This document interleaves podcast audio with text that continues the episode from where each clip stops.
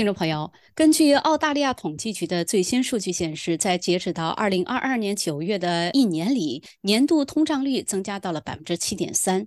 那价格上涨最明显的就是自住者购买的新住宅上涨了百分之三点七，家具是上涨了百分之六点六。搬家换家具的多，就必然要涉及到搬厂。Fairgo Finance 公司呢，曾经做过一份调查，就显示说，租户平均每两年就要搬一次家，而搬家绝对是一笔非常大的开销。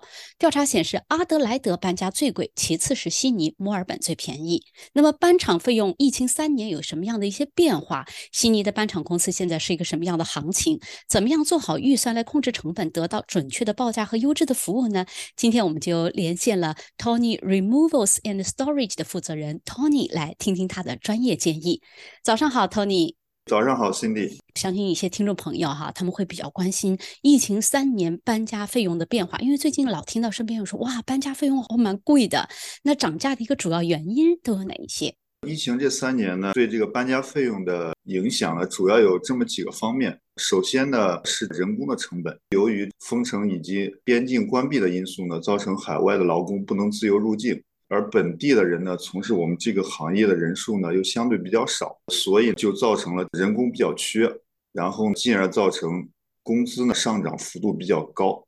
还有一个因素呢是油价上涨。拿这个柴油来讲的话呢，在疫情前，柴油大概每升是在一点三澳币左右。嗯，在疫情期间呢，最高的达到了两块三每升以上，所以呢。不是在百分之七十五左右，因为柴油的动力比较大嘛，哈，人工和油价都在上涨。那像一般搬家公司，它提供哪些服务？服务的项目和范围是什么样的呢？一般的搬家公司呢，都会提供家庭搬运和商业搬运，这是两种最主要的搬运服务。有一些小型的这个搬家公司，他们有小型的车辆，也会提供小件搬运以及提货的服务，比如说宜家提货，或者是帮助他们去。提一些件数比较少的大型家具提货，然后有一些大型的搬家公司呢，他们还会提供长途的，还有跨州的搬运。嗯嗯，那像搬家公司通常的一个收费标准是什么呢？有没有一个，比如说基础的套餐费，有公里数的限制啊这些的，还有楼层啊这些？大部分的搬家公司呢是按时间来收费的，根据卡车的大小以及安排人工的多少，有一个按照每个小时呢有一个收费标准。嗯，根据搬家公司规模的大小呢，相应的收费标准也有一些差别。嗯，总体来说呢，华人的搬家公司会要比西人的搬家公司价格会稍微低一点，因为华人的话在控制成本这方面要比西人公司成本会稍微低一点。大致每小时收费是在多少一个范畴之内呢？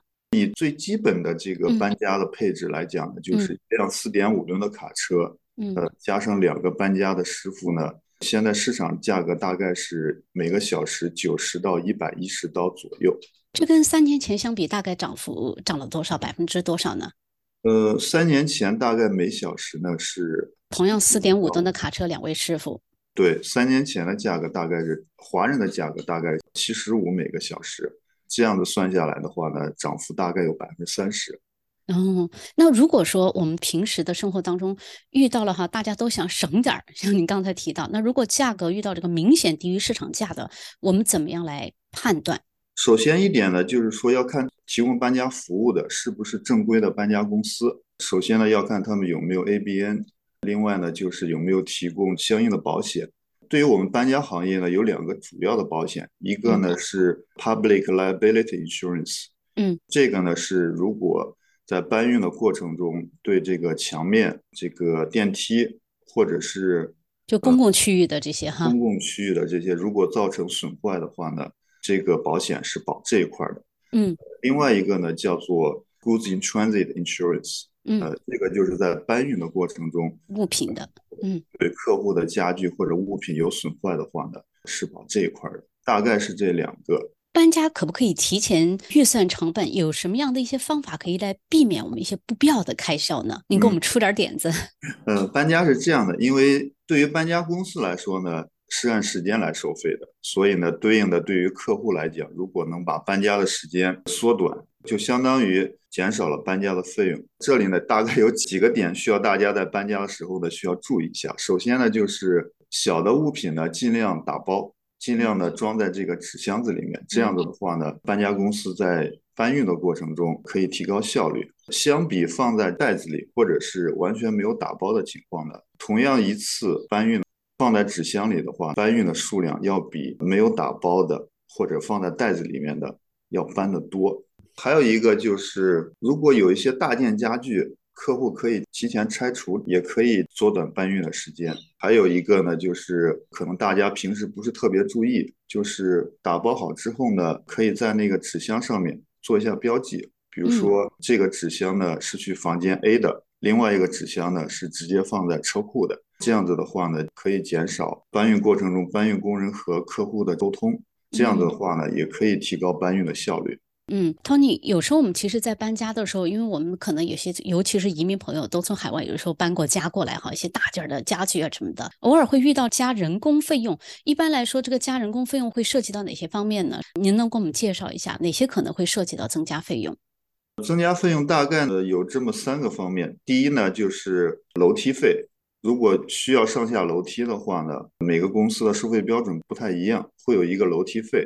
另外一个，比如特别重的物品，比如这个钢琴、大理石家具、跑步机、鱼缸这些特别重的物品呢，会相应的收取重物费。还有另外一个就是，如果需要搬家公司额外提供打包的材料的。比如说纸箱、bubble wrap 或者是 packing paper，如果需要额外提供这些 packing material 的话呢，会有额外的收费。正常的话的搬家公司呢，会免费提供缠绕膜、搬家毯，还有这个胶带，这些都是正常提供的。农历新年刚刚过完，那最近稍微是要开始忙了，还是说开始可以稍微喘口气儿了？搬家它有没有一个淡季旺季的说法呢？这样我们是不是可以避开旺季？搬家的话，对于我们来讲，其实没有明显的淡旺季。就以去年来讲，我们预计的话呢，年底可能会空一些，不是那么忙。但是呢，其实那一段时间，特别是十二月底，其实搬家预约的人还是挺多的，没有特别明显的。因为搬家的原因有很多，有些可能是房屋买卖，有些可能是租约到期，还有一些呢可能是家里面需要装修，各种不同的原因。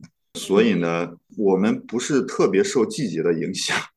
好，那今天非常感谢 Tony 给我们这么详尽的介绍哈，尤其是我们如何可以缩短时间，因为这个是按时来收费的，可以更加经济有效的来搬迁，做好家里的很多的安排。非常感谢您的时间，谢谢您，Cindy。